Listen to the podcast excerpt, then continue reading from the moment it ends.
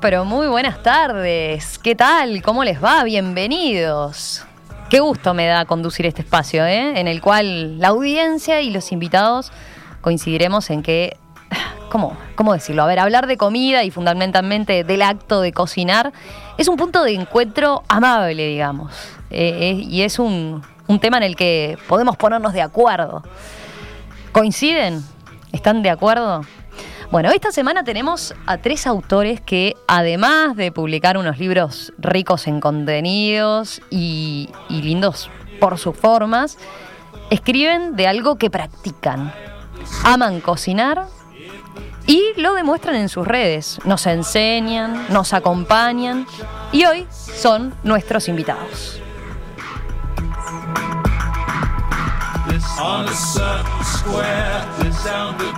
Les recuerdo que esperamos, por supuesto, la participación de la audiencia, ya sea por WhatsApp, que llega así como derechito, derechito al estudio de Radio Mundo, al 091 525252 y además por supuesto tenemos las redes sociales en Instagram y en Twitter y allí encontrarán las recetas que nuestros invitados han traído para compartir y esta vez además las portadas de los libros a los que nos vamos a referir. Comiendo, les recomiendo sobre todo que vayan al Instagram de Radio Mundo, que ya lo conocen, arroba Radiomundo 1170, que allí tienen las portadas, como les decía, las recetas pero les quiero contar que si sumamos los seguidores de los participantes de esta sobremesa, superamos largamente los 250 mil. Sí, 250 mil, ¿eh? Dije bien. Y tengo una sorpresa, tengo una sorpresa. Los invitados no vienen solos, vienen con regalos y los vamos a compartir con ustedes. ¿eh? Están, estén atentos que eh, ya les vamos a dar la, forma en la que pueden participar del sorteo, de los sorteos. Alta expectativa con eso.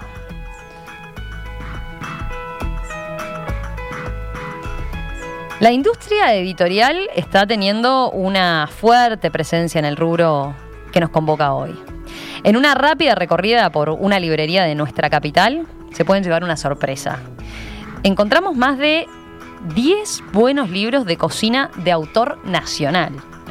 Solo eso ya da para celebrar, porque muchos están además asociados a blogs y a distintas redes sociales, pero claro, parece que el poder disponer del libro y manejar los tiempos, eh, los tiempos propios, los tiempos de cada uno, sigue siendo un valor.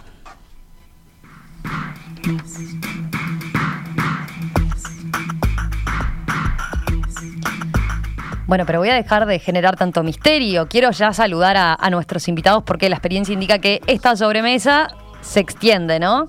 Eh, y cruza fronteras horarias de, otros programas. Vamos a tratar de, no tener conflicto.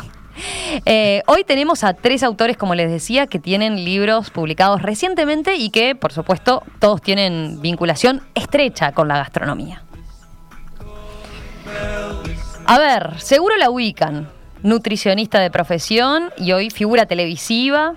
Acompaña todos los mediodías desde la pantalla con La Receta y este año sumó además los sábados con Cocina con niños. Alto riesgo. ¿eh?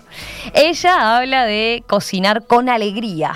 Así que voy a saludar a Cata de Palleja. Cata, ¿qué tal? ¿Cómo estás? Bienvenida. Gracias, Romy. Muchísimas gracias. Re contenta de compartir contigo, con estos genios también eh, esta tarde. Esta la sobremesa. Qué momento que me encanta. bueno, sigo, sigo con los saludos. A ver, arquitecto y polifacético. No tiene un libro, sino tres, pero hoy nos trae, digamos, su, última publicación. Huertas, esta guía que de práctica agroecológica biointensiva, un libro de consulta de esos a los que podemos recurrir muchas veces. Vamos a saludar primero a uno de los autores, a Mauricio Pizar. Mauricio, ¿cómo estás? Bienvenido. Muy bien, muchas gracias por la invitación y compartirlo con estas amigas. Amigas porque las tuvimos en nuestros eventos y las conocemos además. Ah, Me imagino, me imagino que sí, que son todos viejos conocidos acá, ¿eh? Bueno, y saludo también a Joaquín Pastorino, ¿no? Que también polifacético, inquieto creador y productor de varios eventos gastronómicos ¿Qué tal, Joaquín? Bienvenido también. Hola, ¿qué tal a todos? Gracias. Ambos, ambos autores de Huertas, que también eh, es de esas publicaciones recientes en la materia. Bueno, y por último llega el turno de recibir a Marian López Brito, a quien sus seguidores conocen como Marian la que cocina. Marian es traductora de inglés, pero su inclinación por la cocina la viene, la, trae heredada, digamos, de su madre, que cocinaba para cuatro hijos, hacía cursos y, ellas eran las, las, conejillas de India, parece, ¿no? Entusiastas conejillas de Indias. Eh, aunque la, la, tapa y su fuerte son los dulces, el libro de Marian, el libro recorre así, digamos, todo el menú podemos tener menú completo. ¿eh? Ella dice algo que se repite en nuestros invitados. Cata decía recién eh, cocinar con alegría. Bueno, Marian dice cocinar es un acto de amor. Y a esta altura ya me están convenciendo, ¿eh? aunque aún estoy lejos de convertirme en, actriz principal en esto. Eh, bueno, si se trata de ponerle amor y alegría, capaz que me, me animo, me animo a soltarme. Marian, bienvenida. Muchísimas gracias, gracias por la presentación. Y bueno, me re divierte estar acá con toda esta gente alucinante, todos estos compañeros de, laburo que, son lo máximo. Bueno, qué, lindos los, los textos con los que empieza tu libro, ¿eh? Lindo, lindo y, también saber en cada en cada receta eh, eso, la historia que hay detrás a veces, ¿no? De cómo te llegó, de dónde la sacaste. Eh, creo que tenemos mucho para hablar de eso. El, de Cata también tiene, tiene de, ese, de ese, de esa niñez. Siempre, siempre, eh, no sé por qué siempre comenzamos esta sobremesa hablando de eso, ¿no? A, los cuatro los marcó, digamos, la, la niñez desde el punto de vista gastronómico. Bueno, a ver, ¿quién rompe el hielo? nosotros en el, por ejemplo, en el libro de conservas, mi vieja, cuando éramos chicos, hacía pila de conservas, íbamos a buscar frutas y verduras y hacíamos. Y, en el caso particular de huertas, que es el libro nuevo, Joaquín tenía una huerta gigante en el patio y después fueron modificando el patio, pero como que siempre la infancia te marca después lo que haces. Sí, claro. Un trauma, sino como una inspiración, creo. Y nosotros en los tres libros eh, tiene como ese reflejo de, También tenemos conservas, ollas y huertas. Sí, eh, vivimos también como en las afueras, no, no en las afueras, pero vivimos en el Prado, entonces también tenemos patio grande, igual este, también si tenemos un pequeño espacio también podemos plantar. Pero sí, nuestras madres eh, y básicamente nuestras abuelas, que está dedicado al libro de huertas, fueron las que nos inspiraron en todo creo que, eso lo compartimos todos. No sé, ustedes, Cata, que ibas a decir y te cortamos. no, no. Cata en su libro empieza recordando esa su niñez en, Florida. Sí, eh, a mí no, mi niñez eh, eh, gastronómica no me determinó en lo profesional, no, Sí, siempre tengo el recuerdo vivo de, que me gustaba cocinar de chica, sí, pero no tuve claro mi, o sea, mi vinculación con la gastronomía directamente de grande, desde chica no. No, eso fue mucho después, fue después de haber arrancado la facultad. Recién ahí yo pude hacer ese vínculo y esa, esa conexión entre las dos carreras que, que como que me cerró, me cerró todo. Pero fue mucho más eh, de grande que de chica. Marian, ¿y en tu caso? Ahí decíamos, ¿no? La, mamá fue importantísima. Mamá fue la que inspiró. Mamá le encanta cocinar. Ahora no cocina tanto porque dice que le da un poco de pereza porque, bueno, son ella y mi padre y le da pereza cocinar para los dos. Y bueno, y te tienen a vos también. de cocinar cuando alguien en la familia eh, eh, cocina así ya es difícil, ¿no? Sí, pero la, verdad es que el recuerdo que tengo de chicos es que siempre nos encantó comer. Tengo como ese recuerdo de que, disfrutábamos mucho la comida, las cosas ricas y, nunca era comer en cantidad, nunca fuimos una, familia de comer mucho, sino nos gustaba probar y, mamá hacía muchas cosas nuevas, hacía clases de cocina francesa que nosotros no teníamos ni idea y probábamos cosas raras que nos daba mamá y estaba buenísimo.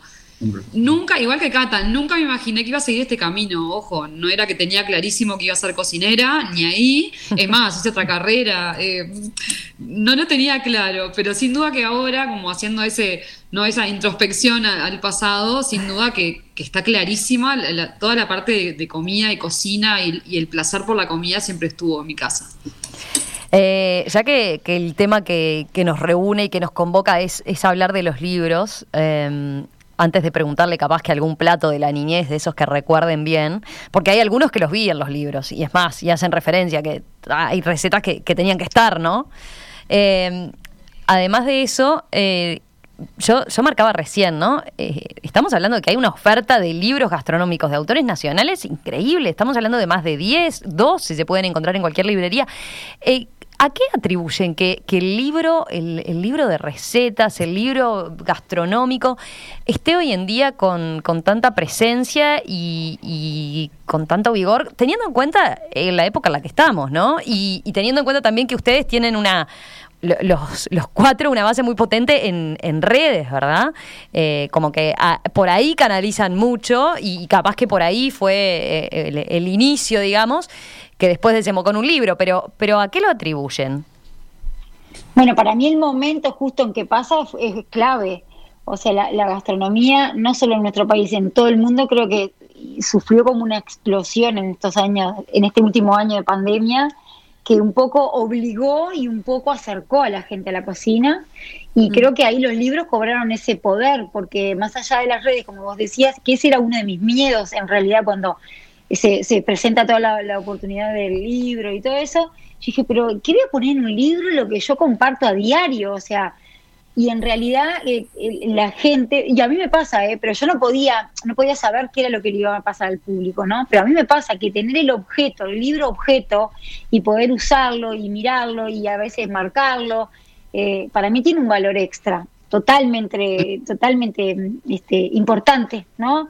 Y creo que se vio acompañado de que eso, de que la gente se vio como en esa necesidad de cocinar un poco más, ya sea para distraerse o porque tenía el tiempo, ¿no? En este último año y medio. Y, y eso creo que favoreció mucho toda esta explosión de libros y materiales y, y cosas que tienen que ver con eso, con la cocina, ¿no? A ver, Sí, yo creo ¿sí? también. Dale. Y además, como que la gente quiere comer mejor, quiere como. Se preocupa más por, lo, por el alimento que lleva a la mesa. Bien. Y, ento- y la diferencia me parece con las redes y el libro, que el, que el libro es un objeto como muy personal, te conecta directo con el autor. En cambio, las redes es como más un barullo generalizado, es conectar y recetas, pero es como, es como una virtualidad que es como más impersonal, me parece. El libro es más un objeto, como decía Cata, un objeto más preciado y te conecta directamente con eso. Es como más silencio, digamos, más silencioso el libro. Sí, yo creo que, que lo que, no- lo que no- a los que nos gusta cocinar, sobre todo, tener un libro, no sé, a mí por lo menos me llega un libro de cocina y es como si me llegara, no sé, algo de oro. Lo miro, lo miro por todos lados, me siento tranquila, mis hijas a dormir. No sé, es como un momento preciado mirar un libro nuevo de cocina y, lo- y los atesoro. Y es verdad que la gente, no solo, también creo que la gente que le gusta cocinar le pasa lo mismo, sino que es verdad, como decían, que, la- que tomó un nuevo valor la cocina y cocinar. Y, y gente que por ahí ni siquiera sabía que le gustaba porque no tenía tiempo tal vez, de repente Claro. se, vi- se vio que tenía horas de tiempo para, para cocinar y para cocinarle a su familia porque estábamos todos encerrados y eso para mí fue, fue la gran explosión, tal, tal cual lo que decía Cata, fue como un descubrimiento para mucha gente eh, poder cocinar y rico y para los demás y que la gente disfrute. Y bueno, y tener el libro es como, ¿no? El, el broche final de, de algo, ¿no? De, de todo eso que pasó. Los consultábamos en la previa y ustedes eh, son de tener eh, grandes bibliotecas, ¿no? Grandes bibliotecas. ¿Permiten el tachado, el, el- el rayado, todo eso? Sí, ¿vale? Por Sí, otros en no. los por- libros de texto Ah. yo los tengo subrayados. Los libros de texto todos subrayados, los de fotografía esos no. Pero, Claro. Los textos sí, sí, Sí, permiten. sí. Nosotros tenemos rayados, tenemos marcadores. Sí, y es más fácil de encontrar después. Nosotros citamos mucho en los libros como que hacemos, citamos mucho de contexto literario. Por ejemplo, desde una calabaza, bueno, ¿qué hay sobre la calabaza? Entonces es más fácil buscar también si está subrayado con lápiz, ¿no? No, no Claro. mamarracheado. Yo, Yo mi, algunos libros, algunos libros míos de cocina, sí, eh, por supuesto, a veces hago alguna aclaración o algo que me funcionó mejor, cambiarlo, eso sí lo tengo rayado, lo marco y, y lo, y lo, lo tengo ahí como este agregado. Las fotos no, obviamente que no, pero lo- los textos sí, me parece que, o sea, el libro llega a tu casa, es tuyo, vos. Este, y lo vivís, lo vivís, igual que cuando se te, ve- eh, ves una receta que está media salpicada, media manchada, decís, ay, qué horrible el libro, no, lo usé 180 veces. Sí. Entonces, claro, Bueno, el- es como que cobra vida ese libro. El mejor ejemplo para mí es el libro Crandon, que todo el mundo Y todo sucio. tiene. Y, y todo sucio. Y te das cuenta, yo por lo menos, las recetas que más, hici- que más hacía yo de chica o de adolescente, los brownies, la galletita, están todos recontra Claro. sucios. Y después están las páginas blanquitas así que son las que nunca miraba, ve. Claro, claro. Pero es divino Sí, eso, me encanta porque es como que tiene historia ese libro. Está buenísimo que se manchen Bueno. los libros y que se ensucien y se usen. Sí, obvio. También mi madre, por ejemplo, y mi abuela también, tenía. Nosotros tenemos ahí algo, pero no, no, no está cerrado del todo. Teníamos cuaderno de renglones con Ay, recetas. sí, Eso ustedes, chicas, sí. lo deben de tener. Yo tengo los de mi abuela Ibas también. copiando la le receta y la entre paréntesis quién había dado. A mí cuando Alexandra me propuso hacer el encuentro este con ustedes y hablar de eso, me hizo buscar también en el archivo y me encontré con unas re- reliquias realmente que no tenía ni idea que estaban. El, el libro Royal, de cocina vieja, no sé, tendrá Sí, 50, sí, 60 sí. años, un libro finito, eh, que además está todo amarillo ya a esta altura, ¿no? Y con un libro de mi abuela que falleció hace unos años, pero que tenía esas recetas eh, que eran como guardadas absolutamente. Bueno, ahí están difíciles, muy difíciles de descifrar, pero sí, en un cuaderno, ¿no? También, porque ahí se anotaba. Y también estaba la época del recorte y de, y de agregar, y Sí, ir agregando que- ahí, ¿no? Sí, que Claro. venían en las cajas de cosas y vos cortabas Claro. y ibas como armando. Sí, en las revistas de cocina, que estaba lleno de revistas de cocina, recortecito y pegue en el cuaderno. Sí, Sí, tal cual. Que eso no existe, eso ahora ya fue, ahora es la captura de pantalla nomás. Sí. Claro, El nuevo recorte. La captura de pantalla, claro, y cuánto se pierde. Bueno, pero, pero eh, eh, me parece súper interesante eso de que, de que siga todo. Eh, Está claro que con el boom de la gastronomía y con el resurgir de, de la cocina como espacio para dedicarse, para el, el interés que hay en la gente, eh, el, el hecho de que sea complementario y no eh, algo que vaya en detrimento, ¿no? Que hay, Sí. hay una explosión de los tutoriales y uno dice, ay, qué práctico esto, mirá, a ver, ¿cómo hago un huevo poché? No sé, ¿cómo, no? Y, y lo puedo hacer ahí a- al toque o puedo recurrir también a dedicarme al espacio, al libro, a- a- al cuidado. Eh, quiero hablar de, de los libros como tal. A ver, eh, en el caso de Huertas, es una publicación preciosa también, porque eso, eh, en, en el caso de los tres da, ¿no? Eh, mucho lugar para la fotografía, con mucha relevancia, y ahí tomo una de las frases que, que señalan al principio, ¿no? Eh, tanto Mauricio como Joaquín, involucrarnos con la producción de nuestro propio alimento y trabajar un pequeño huerto jardín es un acto de resistencia, rebeldía y subversión. Ocuparnos de una parcela del mundo que escapa a la lógica desaforada del consumismo y el máximo beneficio. Es volver a conectar e integrarnos con la naturaleza, domesticada, pero no menos natural. Su tiempo cíclico y a escala, su sabiduría oculta pero evidente, su fragilidad, pero su fuerza arrolladora. Es cultivar nuestra humanidad. Me encantó esta, esta presentación que hacen ustedes. ¿eh? Me encantó esta- estas palabras cuidadas y lo que, lo que transmiten, que es la huerta para ustedes, ¿no? Sí, nos emociona ahora que lo lees así, emocionados. Pero sí, creemos, eh, justo no es un libro de recetas, si bien Ahí te está, dice aclaremos. cómo podés consumirlo y cómo aprovechar toda la hortaliza, por ejemplo, las hojas de remolacha, los tallos, te sugiere cómo, pero no es un libro de recetas. Pero creemos que está muy vinculado con la forma que nos alimentamos, para aprender sobre los ciclos, eh, los productos de estación, como que era obvio que iba a salir este libro después de los anteriores, digamos. Como una- Como que desembocaba ahí, ¿no? Sí, tenía que salir ese, era ese o ese. Sí, era Estoy mirando acá eh, para, para que los oyentes se hagan una idea. Huertas tiene, a ver, eh, la planificación, la planificación de la huerta, la organización de la huerta, planificar, la selección de los cultivos, el inventario de herramientas necesarias. Yo me puse a ver que me faltan un montón, por ejemplo. Me faltan un montón, pero tengo mucho para aprender. Escalas y sistemas, a ver, ¿qué, cómo, cómo hacer un huerto en macetas, eh, cantero. Eh, cama alta, bueno, cómo hacer un cantero, cómo hacer una cama alta, todo eso lo, lo, lo, lo explican, ¿no? Después el suelo, el suelo y su composición, sus nutrientes, la, la fertilidad, eh, el sistema de suelos vivientes, los abonos orgánicos, la siembra y la plantación, las buenas prácticas, la semilla, las labores, eh, las plagas y las enfermedades, eh, la cosecha y la post cosecha, los tipos de cultivos. Me encantó porque tienen como calendarizado además. En, Y todo eh, para poder plantar de estación y ver qué trabajo es a lo largo del, del cultivo, digamos. Claro, cuándo, cuándo plantar, cuándo cosechar, ¿no? Todo, todo eso está, está bien detallado. ¿Qué agregarían? Las, las fotos son espectaculares, además también, ¿no? Gracias. Las fotos de- justo que, te hace leías meter mano ahí.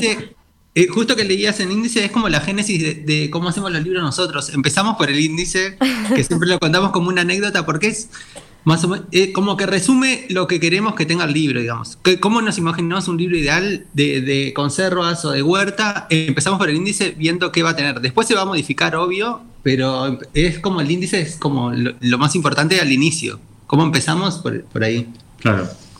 Te ordena. Claro. ¿Y tienen todo eso y- plantado? ¿Cómo, ¿Cómo hacen?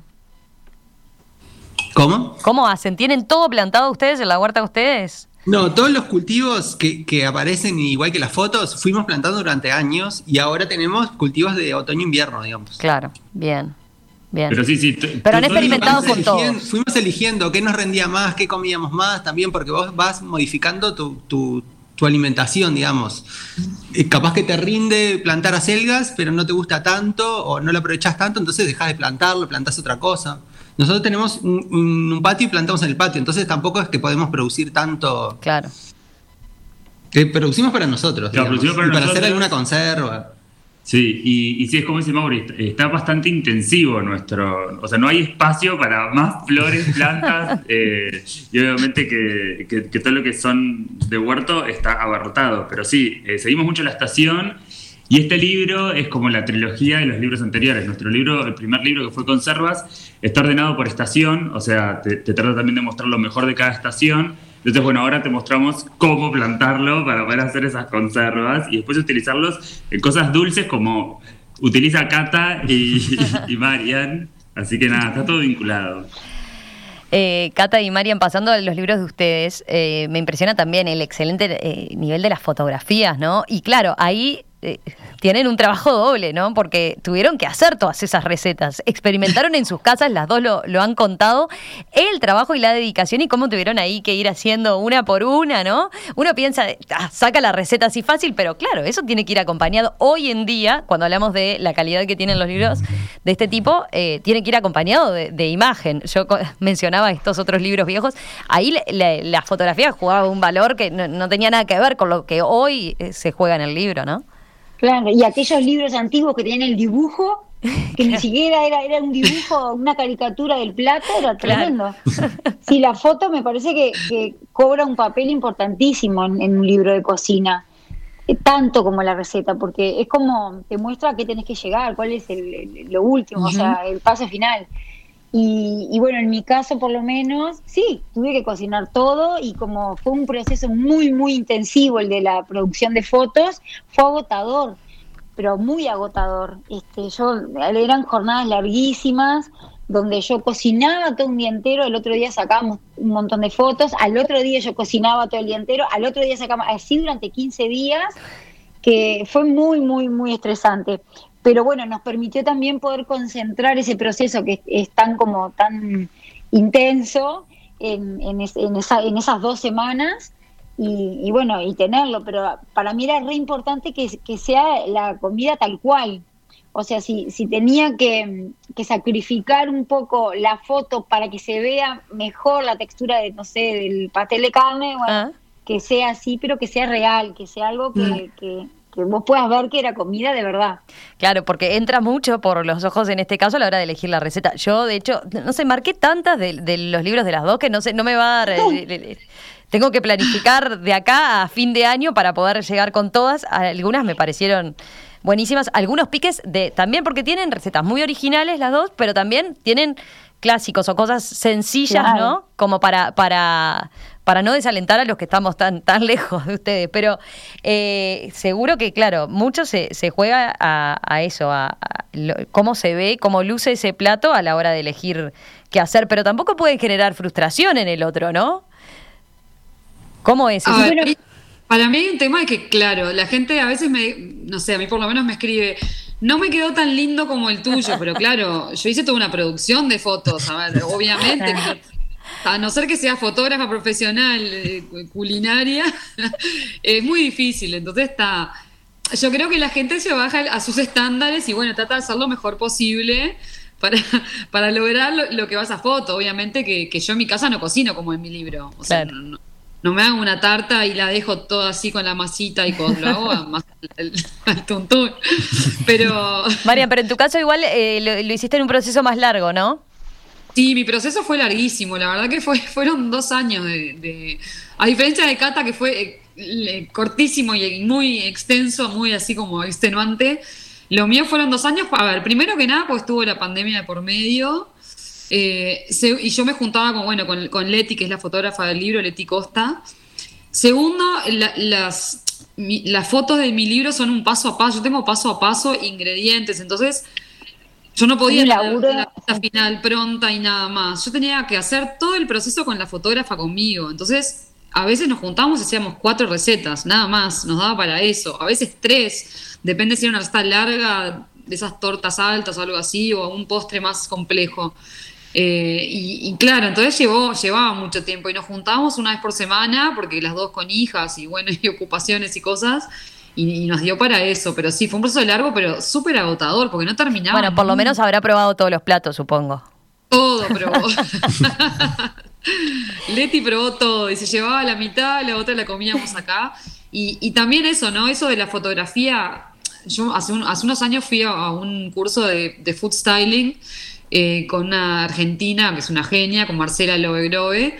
Y claro. Acrílicos, que pone acrílicos en la comida. y barnices y aceite de auto para pintar un pollo y le rellena con papel y le pone pegamento la gotita. y puré, y puré, y puré. Puré abajo, todo. El helado es queso crema con maicena, entonces es divino verlo y es re interesante. Ahora jamás lo apliqué, no sé, fue una semana no es comida, no es comida. Y, no lo apliqué, porque capaz que sacar un pique, pero en realidad estos libros lo que ves es, lo que comes enseguida, o sea, no, no, no, hay nada trucado, es la foto de la comida que vas a comer enseguida.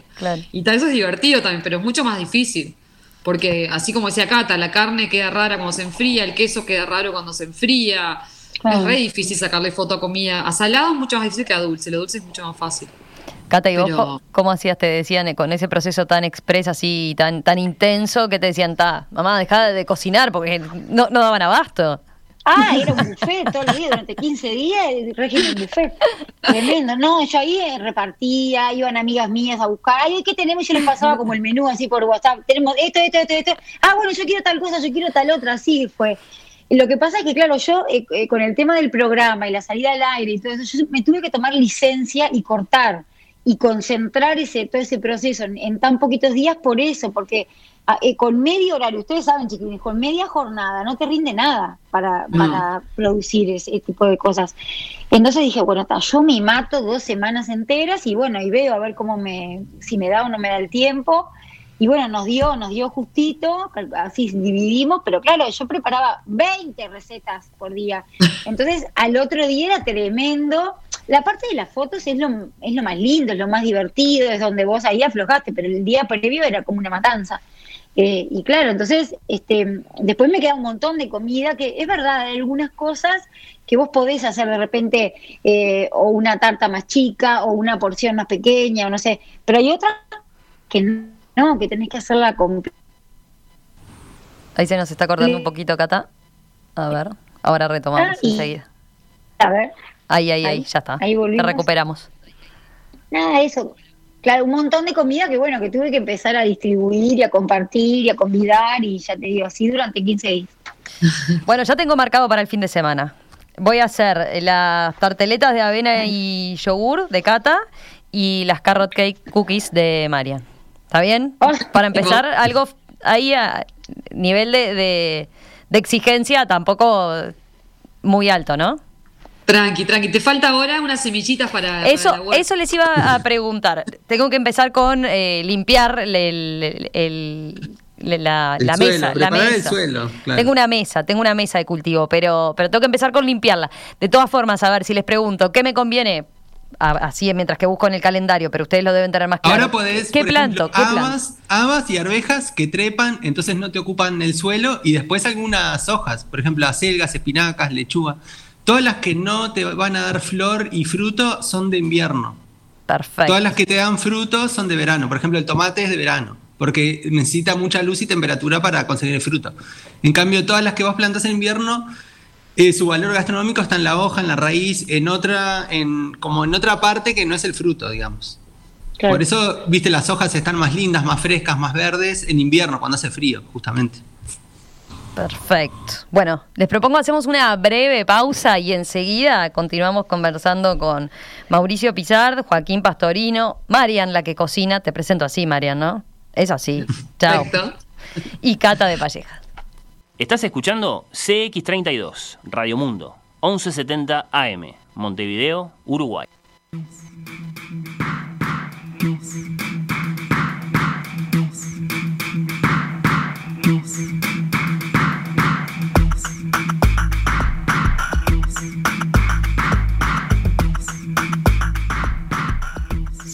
Seguimos, seguimos en esta sobremesa, en esta sobremesa con cuatro autores de tres libros de reciente publicación. Libros, como decíamos, ricos en contenido, lindos por sus formas, porque, claro, escriben de algo que les gusta, de algo que aman. Aman cocinar, aman plantar y lo demuestran en, sus redes. Yo decía, bueno, claro, eh, el libro y la importancia del libro, pero, pero los tres libros tienen canales de redes, digamos, y ustedes, digamos, como autores, mejor dicho, tienen canales de redes muy potentes y además tienen un plus. Que es, ¿cuánto tiempo le dedican a responder consultas de la gente? Porque creo que parte del éxito también eh, y de la comunión que han generado y de la cercanía que, tienen con el público eh, va por ahí también, ¿no? Por ejemplo, se me quemó tal cosa, ¿cómo puedo hacer? O tal cosa se puede congelar, no sé. eh, Marian y Cata, por lo menos, imagino que les llegan montones y que le dedican muchísimo tiempo también a responder, ¿no?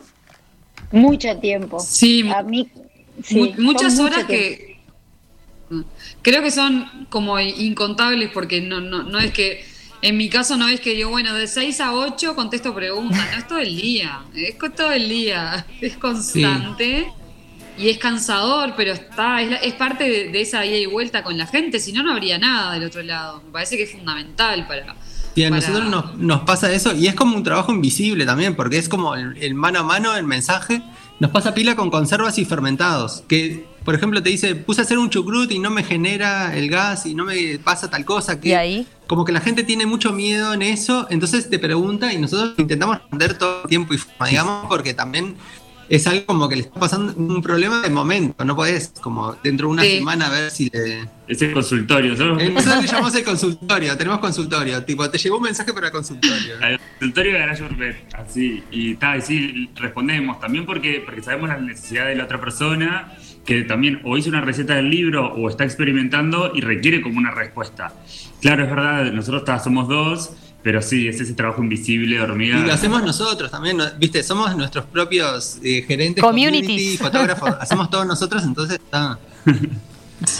Y no les pasó, no les pasó nunca de, de ver un mensaje viejo que dice tengo algo en el horno. ¿Cuánto le falta? ¿Cuánto lo saco? Y pasaron tres semanas. ¿Cuánto era que tenía que dejarlo? Y bueno. Bueno, espero, espero que lo haya sacado a tiempo. Me gusta, eh, primero, a, los oyentes recordarles, obviamente, que está el, el canal para que nos envíen el mensaje, como siempre, ¿no? Al WhatsApp 091-525252. En las redes ya tienen un adelanto ahí, pero ahora después nuestros invitados de hoy van a compartir alguna receta, algún pique. Eh, y además, acuérdense que no vinieron solos, vinieron con, con los libros, con los libros que vamos a sortear en, en estos días. Así que, eh, por ahí ahí queda hecha la, invitación para escucharlos. Les pueden pedir, a ver, eh, capaz que les facilitamos, en vez de escribirle, no les escriban por Instagram, eh, le- les trasladamos acá la consulta y ahí aprendemos todos. Pero me gustó esto que se ha generado, que es el diálogo intersobremesa, podríamos decir. Porque los oyentes quizás recuerden, la semana pasada tuvimos una mesa que, eh, una sobremesa que describimos como la sobremesa con tropezones, siempre invitamos a, amigos del, programa y, bueno, en esta oportunidad una de las participantes era Fernanda Boidi, politóloga, pero en su faceta de madre que cocina eh, teniendo un, hijo que tiene alergia a la lactosa, entonces era muy desafiante.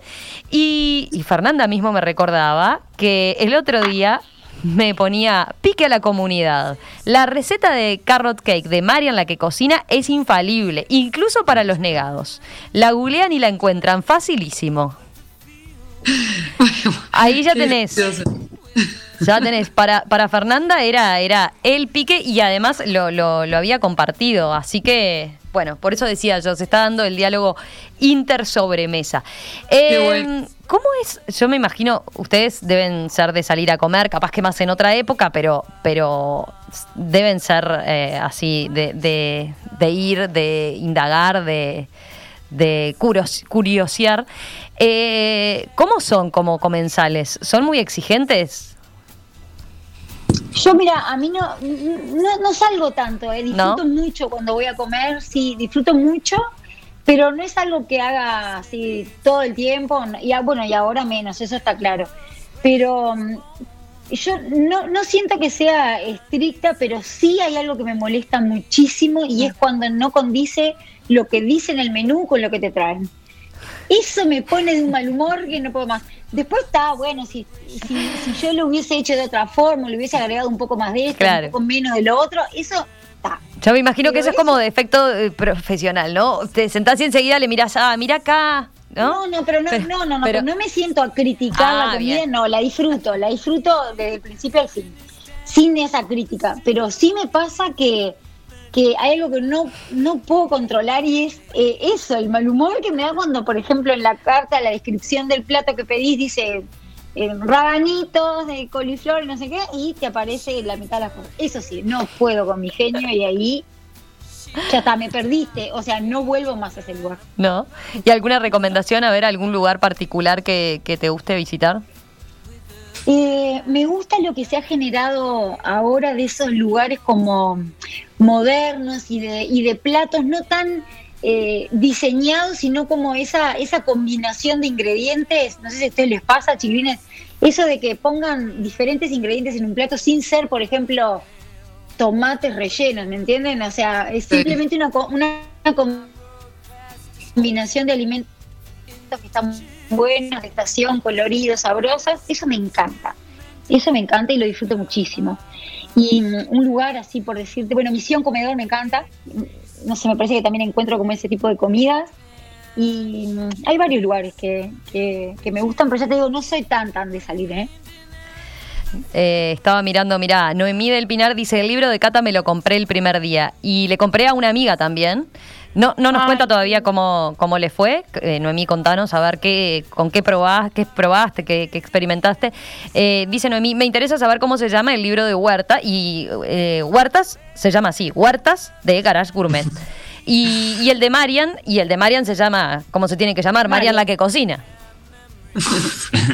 Así que Noemí, ahí queda hecha la recomendación. Igual también puede participar del sorteo también por si, por si quiere obviamente hacerse de ellos. Eh, Antonio dice... Ah, miren esto, a ver, eh, Joaquín y Mauricio, ¿qué sugerencia dan para hacer mermelada de frutos de arazá? Nosotros tenemos una rolita de grasa y sacamos pila de fruta y lo que hacemos es en realidad congelarla y usarla para jugos y licuados. Porque como tiene una semillita muy dura que parece como unos chumbos, le decimos nosotros, es como difícil después de, eh, como queda de textura muy rara. Si podés procesarla y sacarle las semillas, es, sería lo ideal. Porque es como el guayaba, todos los frutos nativos que son, la mayoría mirtáceas, tienen semillas duras. Igual que, la guayaba brasilera también tiene esas que, son como balitas, viste, duras. Sí, sí. Y esa es como la sugerencia, sacarle la semilla. Después, casi siempre la proporción es por cada kilo o cada parte de, pulpa de fruta, medio kilo de azúcar y jugo de limón. El jugo de limón ayuda a liberar, el medio ácido ayuda a liberar la pectina que tiene la fruta. Entonces te queda como más gelatinizada, con mejor cuerpo.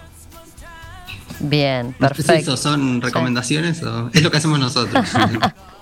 Está bien, No, sacarle la semilla, es fundamental sacarle la semilla porque si no es como. Chicos, no podían no tener un árbol de arazá en su casa. Y un guayabo del país Ay, también. un guayabo de- guayabo también. Me encanta los guayabos. Eh, bueno, después eh, me quedó la, la sugerencia de Marian y, y de Mauricio y Joaquín. A ver, eh, sugerencias. ¿Cómo son ¿Cómo, ustedes cómo son ustedes? comensales? Ahí está. A ver, Yo salgo muy Ay, poco perdón. a comer. Joa sale más. Sí. sale con amigos y yo salgo muy poco porque en realidad mi vida está toda como. Disfruto mucho de la vida interior, de- del hogar, leer con las plantas. Joa disfruta mucho más de salir. Entonces Yo sale él. Nosotros también igual tenemos eh, una cualidad que tenemos un local en Mercado Ferrando de Ay, comida de sí. ollas de diferentes países del mundo. Eh, comemos ahí, obviamente Claro. también, pero.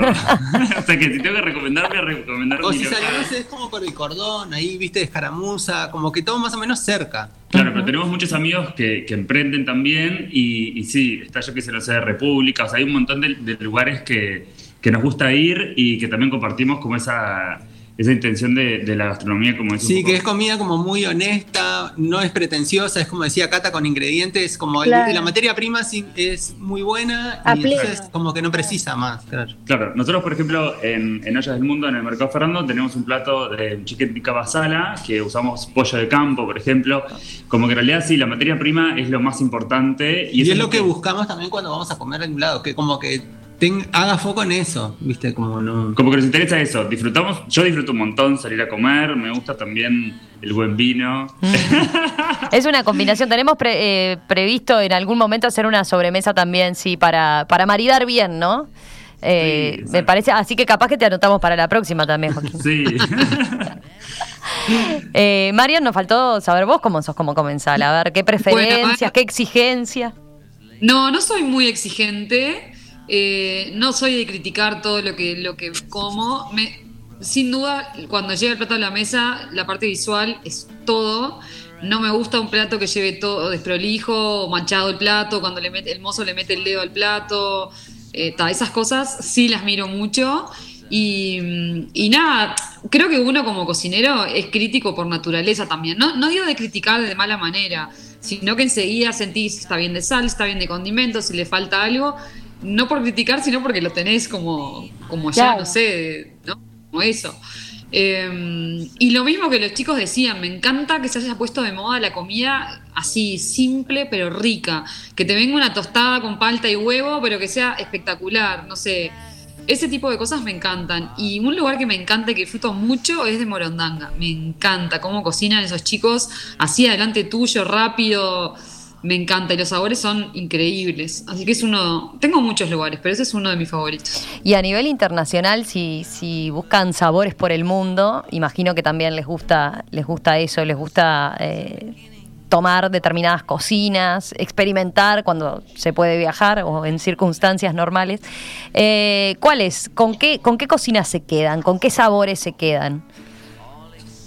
Bueno, nosotros eh, viajamos justo el año pasado, no el anterior. Antes de- del cierre de todo, En 2019 nos fuimos a Medio Oriente, estuvimos varios meses. eh, y nos gusta eso también, que es como una cocina mediterránea, pero a la vez el Medio Oriente estaba entre Occidente y Oriente, entonces Claro. todas las especias, los ingredientes nuevos para Europa, todo pasaba por ahí.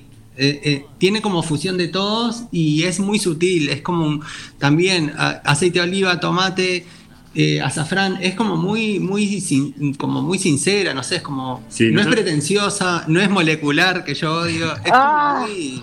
claro, y, y también eso, rastreamos un poco, nos fuimos hasta Irán eh, a rastrear también el azafrán, trajimos azaf- de azafrán de allá. el basmati de arroz eh, grano largo. Es como, Claro. Es como también todos los ingredientes. eh, to- para mí todo lo mejor viene ahí, todos los ingredientes los mejores vienen de ahí, la granada, todo es como muy. La carne de cordero, los pinchos que te hacen en la calle, es tipo increíble. Costa, sí. Qué Mm, bueno. Qué rico. Eh, Marian, Mikata, ¿con qué cocinas se identifican más o dónde buscan sabores diferentes o, así o como- sus sabores? dijeron- como dijeron los chicos, la cocina de Medio Oriente es perfecta. es- los sabores son perfectos, a mí me encanta también. Eh, lo que me quedó a mí más grabado, también en un viaje hace de, lu- de luna de miel hace muchos años, me fui casi dos meses a sudeste asiático Y la verdad es que acá cuando vas a comer en un lugar y te dicen pollo Thai, les juro que no es pollo Thai. no, no digo en todos lados, no quiero menospreciar, pero la mayoría de las veces que dicen Thai o, No es o- Thai. o asiático no tiene nada de Thai o asiático. Y lo descubrí viajando y probando y la verdad que me enamoraron esos sabores eh, que son es todo muy fresco, súper fresco. Es un clima eh, tropical totalmente, entonces es todo muy fresco. Los mangos se caían de los árboles cuando ibas por la ruta, eh, todas las frutas frescas y, las verduras, los vegetales, y con unos sabores increíbles. La verdad que, que fue, para mí es una de las comidas que más me, me enamoró, es la, la comida asiática, me encanta. Pero de ese tipo, no tanto así la japonesa, por ejemplo, o el sushi, eso no me gusta tanto. Más bien ese tipo de comida me encanta, de Vietnam, de Tailandia, de Indonesia, toda esa, esa comida ahí me encanta. Cata. Bueno, yo de, Me- de Medio Oriente no conozco nada, eh, más que lo que he podido comer de Medio Oriente en otros países, o sea que nada que ver, pienso yo. Eh, pero a mí me pasó cuando estuve en Italia que no solo me sentí recontra identificada con esa comida, y es por motivos obvios, sino que la disfruté tanto, tanto. Fuimos en una época en donde la fruta estaba todo tan espectacular, o sea, eh, los tomates así de con rama, ¿vieron? El, el ramillete de tomates, te los comes así y vas a las a las fruterías y compras una bolsa de esto, una bolsa del otro y ellos te lo lavan y te lo dan para que te lo vayas comiendo. Los duranos, las frutillas. O sea, lo disfruté muchísimo. Las pastas, a mí me gusta mucho las pastas. Y, claro, en Italia me di una panzada de risotos, eh, gorgonzola, yo qué sé, cosas, bueno, espectaculares. Entonces lo disfruté mucho, pero creo que también tuvo que ver porque antes de estar en Italia estuve en Berlín y estuve en Ámsterdam, que la comida es horrible. Es una comida como de... Nosotros Es una, co- es sí, es una comida como de posguerra, Eh, sí, sí. eh, como Sí, una sí. albóndiga, arriba un puré, yo qué sé. Entonces, Papa, todo con Tal papa. cual, tal cual. cuando, claro, y, y- y el repollo. Bueno, entonces cuando llegué a Italia fue, más, más allá de que estaba buena realmente la comida, me sentí como en mi casa en todo sentido. Entonces, este, claro, creo que también no es muy objetiva mi, mi- mi opinión por eso, porque creo que estaba muy influenciada por lo otro. Pero la verdad es que sí, donde, donde mejor disfruté, donde más disfruté, sí fue ahí, fue en Italia. Vamos a hacer una breve Los pausa. Sí. ay. Ay, los, los canoli. Oh, qué rico. ¿Ya comieron todos? queremos Ya- viajar ahora. ya almor- sí, me imagino están que aprontando valijas así como para salir Oh. ni bien se libere todo. Qué ganas, ¿no? Pero bueno, a- ahora por lo menos podemos viajar con los sabores y creo que cada vez, y, y a ustedes les debe pasar, o sea, los viajes cada vez se nutren más también de lo que es la experiencia con la gastronomía, lo que es sentarse en un buen restaurante, en un buen lugar a comer o, o simplemente en algo al paso, pero que, que te permita como absorber mucho de, de la cultura de ese de país. la cultura, ¿no? que ve- ver qué comen los locatarios, Sí, dónde comen, claro. dónde está lleno de, de gente del lugar. Por algo Claro. está lleno ese Tal lugar. cual. Sí, para mí los viajes igual eh, me parece que tienen que tener como las dos cosas, o sea, los lugares icónicos del país o de la ciudad donde visitas, está bueno que por lo menos pases por ahí. Y, y también lo otro, o sea, la- el que no está en la guía, viste, turística, es el, ese lugar que se escapa de esa guía, pero que o te recomendaron o que los lugareños van, bueno, anda ahí, porque seguro vas a comer así, vas a sentir esa comida y esa cocina tal cual es. Les propongo, vamos a hacer una breve pausa. A la vuelta prometo que les cuento cómo hacen para participar del sorteo, de los sorteos, y después también eh, nos van a tirar algunos piques, algunas recetas. Eh, si quieren tener eh, esos adelantos, obviamente hay algunos que están en, en los libros, pero si no, tienen los consejos acá, de primera mano. ¿Ya probaste alguna de las salsas dos anclas? Alioli, mostaza miel, chimichurri, César. Dos anclas tiene 11 sabores para lo que imagines. Ponele onda a tus comidas y date el gusto con dos anclas. Los viernes, en la tarde de Radio Mundo, la tertulia de colección. Un viaje a través de los años junto a la mesa de los viernes, la más intemporal de En Perspectiva para volver sobre temas que nunca dejan de ser actualidad. La tertulia de los viernes de colección. Viernes 15 horas en Radio Mundo. Ingeniería en telecomunicaciones. Transmisores de radio, antenas profesionales y de TV digital, equipos satelitales, fabricación y servicio. Consulte a nuestros especialistas. Cue.uy. 2400 6295. Cuidarte siempre es que te sientas protegido en cada paso que das. Es darte la mejor atención en nuestras clínicas o en forma remota para acompañarte con la mayor seguridad. En los momentos que más nos necesitas, el compromiso MP crece, con más médicos especialistas, servicios innovadores, charlas de prevención, cursos pre y postparto y más. Algunas cosas han cambiado, pero la calidad de nuestra medicina personalizada sigue siendo la misma. Seguí adelante más protegido. MP te cuida siempre. 711 1000 mp.com.uy. ¿Está usted preparado para facturación electrónica? En Datalogic contamos con los mejores planes. Datalogic Facturación Electrónica, líder en las grandes empresas. Ahora a su alcance con el mejor precio. Datalogic.com.uy. Estás escuchando CX32, Radio Mundo, 1170 AM, Montevideo, Uruguay.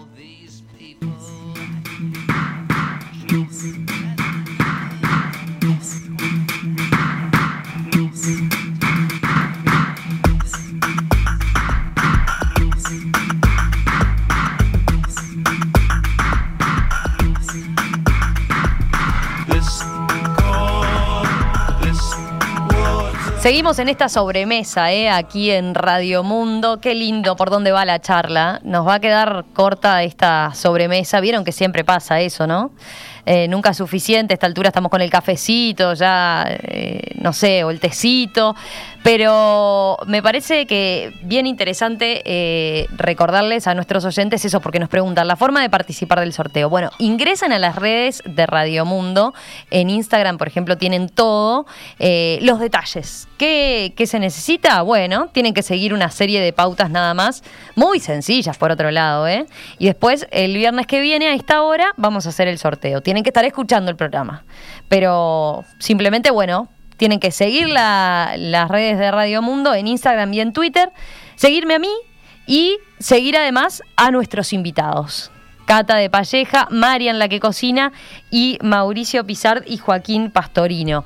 Eh, venimos hablando de libros, yo prometí recetas. Recetas, por lo menos, a ver, eh, voy a tirarle los titulares, ¿no? Que capaz que encuentran con más detalle en, después en, las redes, ¿no? En las redes nuestras, de hecho, ya, ya están. Eh, Cata nos recomendaba una rosca de carne del ala. Contanos más por qué, a ver, por qué esa receta. Sí, cuando, cuando hablábamos con la producción del programa sobre una receta, este, yo estoy, no sé a ustedes chiquilines si les pasa, pero yo estoy viviendo como una etapa media nostálgica en esta pandemia, en este alejamiento con la familia, como tengo como esa necesidad de, hacer las cosas que hacía mi abuela, de mi madre, las recetas, ¿no? Y esa receta es una rosca muy fácil, es muy sencilla, que va con carne, pero lleva una masa que es un falso hojaldre que ella hacía, eh, que queda muy crocante y queda muy rica. Falso porque no lleva ni manteca ni grasa, o sea, es bien falso. Eh, pero queda buenísima. Y, es eso, no deja de ser una rosca de carne que va con, con la carne cruda. Y vos decís, eso va a ser un desastre, pero no, queda buenísima. Y, hace poco la compartí acá en el programa y tuvo tan buena repercusión.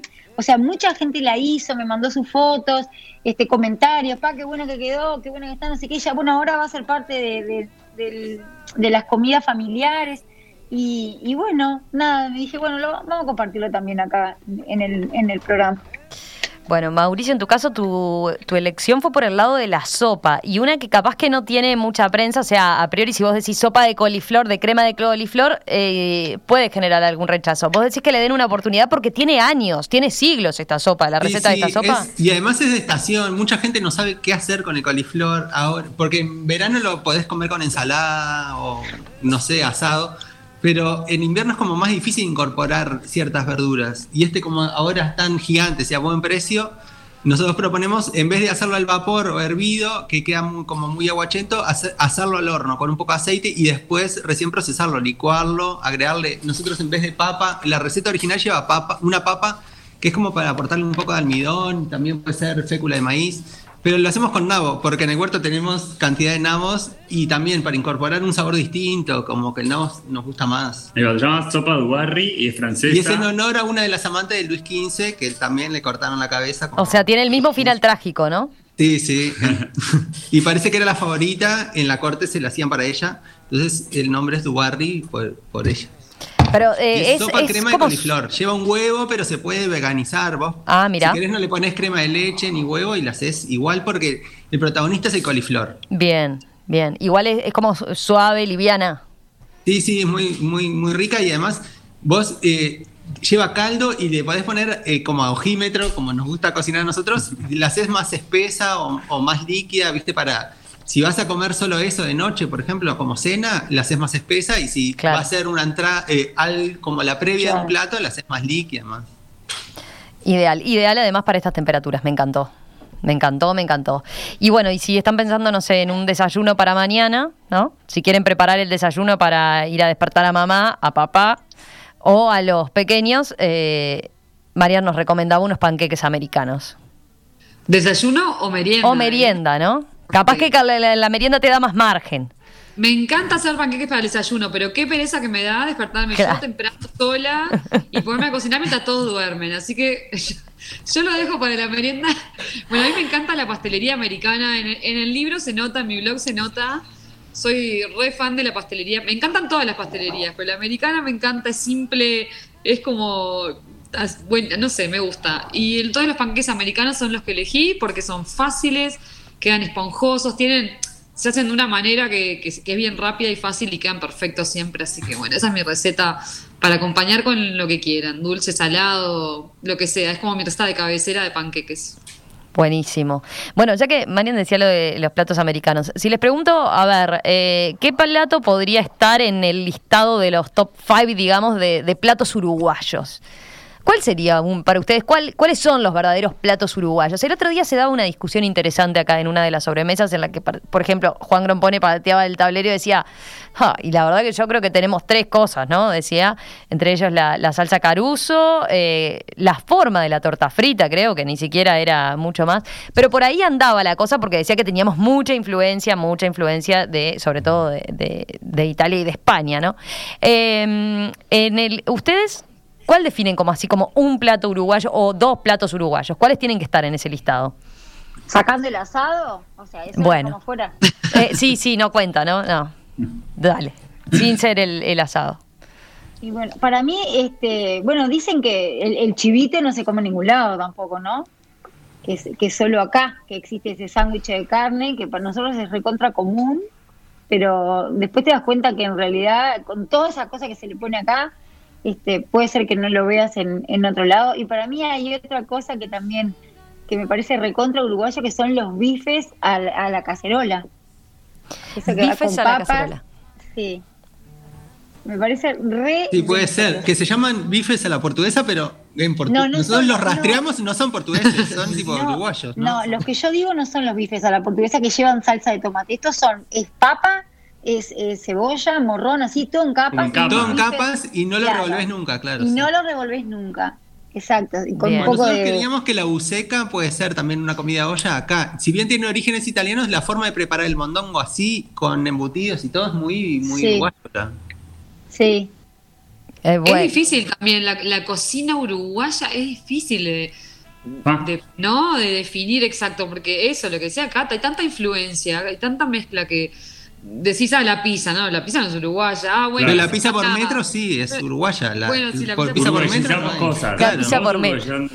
Pero es difícil las empanadas. Bueno, compartimos mucho con Argentina, con Chile. Claro. Entonces, claro. Algo así. Yo me fui para lo dulce en realidad y también lo compartimos en realidad. Pero un buen flan de dulce de leche, un arroz. Y ahí con leche, el toque de dulce de leche, pero ahí me preocupa que el otro día decían el dulce de leche, claro, en Rusia, los, en Rusia dicen que, que ellos inventaron el dulce de leche, ¿no? Acá en todo caso nos quedamos con la pelea, la pelea chiquita entre no, eh, Argentina, Uruguay, no sé qué, pero vos vas a Rusia y te dicen, no, ¿qué? Ustedes inventaron el dulce de leche, nosotros hace años que comemos dulce de leche Bueno, acá, no en inventaron nada, El no dulce sé. de leche existe hace un millón de años y se come. Claro. Mi hermana vivió en Francia hace 30 años y comía dulce de leche todo el tiempo hecho ahí. O sea, Es verdad, pero bueno, algo como que lo tomamos como nuestro, se podría decir. En todo Claro, caso, el ponerle dulce de leche a todo, ¿no? El, el arroz con leche con dulce de leche, que eso es, es único. Es algo, es algo como que abunda, en, claro, en nuestro país abunda y parecía que fuera el, el único dulce que se le puede poner a las cosas, en realidad. Sí. Sí, hay como un abuso. A ver, ustedes que, que les encantan lo- lo- los dulces, los postres. ¿Hay, ¿Hay un exceso de dulce de leche? Sí, sin duda que sí. Sí. La, Sí, que, montón. la que acaba de decir flan con dulce de leche, arroz con leche, con dulce de leche, dice que hay abuso del dulce de leche. sin duda. Yo podría perfectamente comer sin dulce de leche y hay millones de cosas que se pueden usar, y, pero bueno, sí, hay, hay abuso, me parece. Cada uno obviamente come como quiere, hace lo que quiere, pero hay gente que dice, si no tiene dulce de leche no lo como, y ahí ya me parece un poco extremo. Cata, ¿qué ibas a Claro, decir? pero- no, eso iba a decir que, por ejemplo, eh, un panqueque, así como lo comemos nosotros, ¿no? La- el, el crepe relleno de dulce de leche. Y eso en ninguna parte del mundo lo ves. Solo acá se come eso. Claro, la frijoles con el dulce de leche, así, el- el- el- Sí, nada no más, tipo ¿no? crepe doblado, Claro, no, sino no, no, No, no, sí, Claro. el canelón, el canelón de leche. Bueno, a la torta frita le ponemos dulce de leche también. Claro, ¿No? claro. Eh, y eso me parece que tiene que ver con eso. Bueno, también este que somos un país productor de, de leche y todo eso tiene que ver. También creo que por eso como que nos adueñamos tanto de... Pero, pero sí, Bueno, no, nosotros- es lo único. Sí, a nosotros nos pasó cuando eh, nosotros en el libro de ollas tenemos algunos postres y uno de los postres que tenemos es arroz con leche. Ay, lo amo. Pero es- el origen es persa también, es de Sí, Irán. yo les iba a decir, claro. ahí, claro. Eh, eh, le- O sea, nos adueñamos nosotros, pero en realidad. Sí.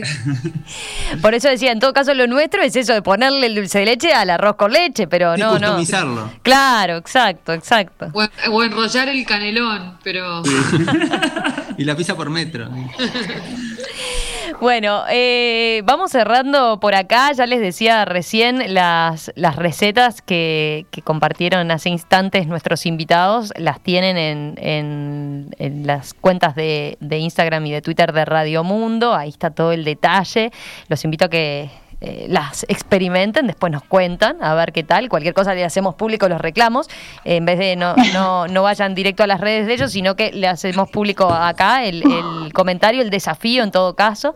Y bueno, y después nos preguntaban eso, los sorteos, ¿cómo participamos de los libros? Hay tanto entusiasmo, ya que hablamos tanto de los libros, de los tres libros tan lindos. eh, bueno, ¿cómo tienen que hacer para participar? Ahí también van a encontrar los detalles. Pero brevemente les cuento, tienen eso que les decía, seguir las redes de Radio Mundo en Instagram y en Twitter, seguirme eh, a mí en Instagram y a los autores, Marian La que cocina, Mauricio Piz y Cata de Palleja.